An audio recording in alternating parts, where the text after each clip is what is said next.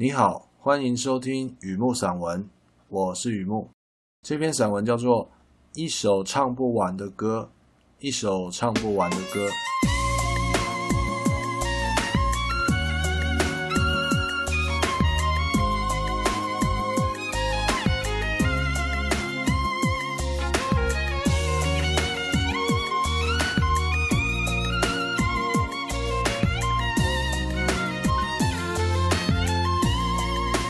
过去的日子仿佛偷偷在笑我，笑我的落魄，也笑我的执着。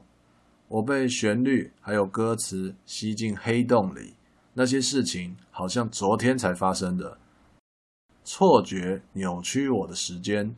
我看到阿炳跟着唱这首歌，于是我就把音量关到最小声。他本来跟着旋律一面摇摆一面唱歌，突然被我这样一关，好像被拔掉插头一样。整个人重一摔，我相信很多人听过这首歌，可是听过不一定会跟着唱。我很想知道阿炳为什么会跟着唱。有一段时光，阿炳在船上生活，飞鸟、沙滩、比基尼、海天一线。我还没想完呢，我只是想到这里，阿炳立刻纠正我的画面，只有海天一线，其他全没有。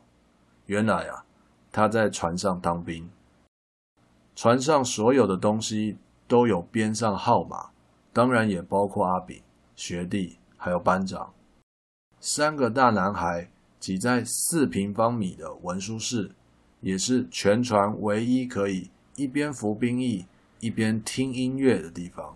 播放清单上显示上千首的 MP3，设定总是自动播放。没有所谓的第一首歌，就像没有人记得梦是怎么开始。虽然文书室很挤，但是他们三人业务分工得很彻底。阿炳说，就是从那个时候开始学会，不管待在多么狭小的地方，一定要分清楚哪些是他的事，哪些不关他的事。不过呢，他后来才明白，学会那种区分。只是一个起点，如果自己停在起点，也就永远和那个地方一样狭小。阿炳的学弟开始思考这段话是什么意思啊？一不小心，一个恍神，手里的大官房就盖反了。拆掉公文的第一页，扔进纸类回收箱，然后重新缮打。而阿炳就捡起那一页，放到碎纸机。他告诉学弟。还没有寄出去的信，写什么都不算错。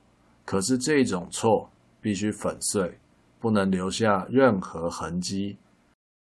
学弟没在听，自动播放的歌曲轮到黄品源和莫文蔚唱的《那么爱你为什么》。学弟的认知里，那是老男人在听的歌，而且他也没心情听。张盖反，没对齐，错别字，再错就是第五遍了。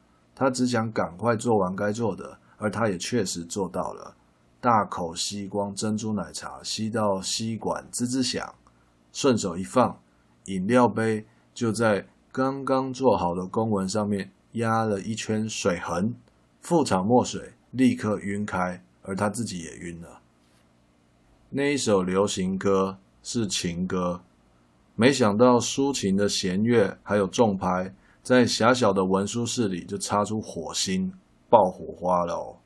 班长说：“到底要讲几次啊？到底你讲也讲不听，听又听不懂，懂又不会做，做又做不好。”学弟不敢讲话，而阿炳说：“这首情歌很有感觉啊。”开始学黄品源唱歌，只是鼻腔共鸣不太到位，反而听起来有点像高凌风。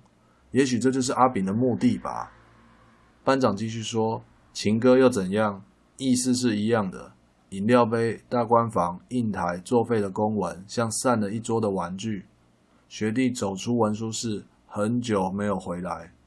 阿炳说，他因为憋笑得了人生最严重的内伤，也因为第一次遇到有人用情歌的训诫，所以会唱这首《那么爱你为什么》。听了阿炳的故事，我为什么会唱，根本就不值得一提呀、他的故事太精彩了，同样是那一串饶舌歌词留下的痕迹，内伤却持续好久好久。阿炳这个人很八卦的，他不会放弃这种机会，问我是不是因为女人呢？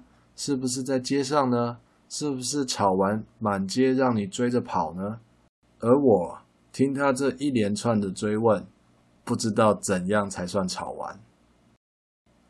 破碎的回忆需要掩盖，就让音乐回到该有的音量。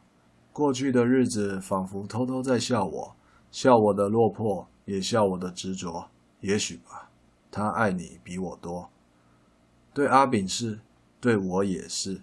这首情歌在我们各自的生活里自动播放，单手循环播放，讲也讲不听，听又听不懂，懂又不会做，做又做不好。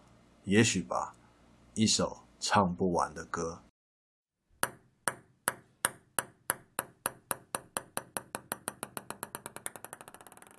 好的，这篇散文《一首唱不完的歌》分享到这边，希望有带给你一些东西。谢谢。